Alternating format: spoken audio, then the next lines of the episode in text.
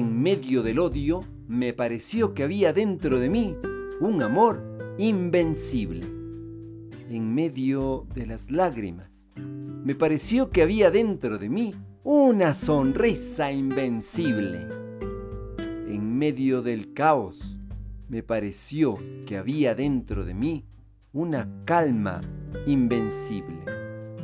Me di cuenta, a pesar de todo, que en medio del invierno había dentro de mí un verano invencible. Y eso me hace feliz, porque no importa lo duro que el mundo empuje en mi contra, dentro de mí hay algo mejor empujando de vuelta. Albert Camus. Seamos positivos.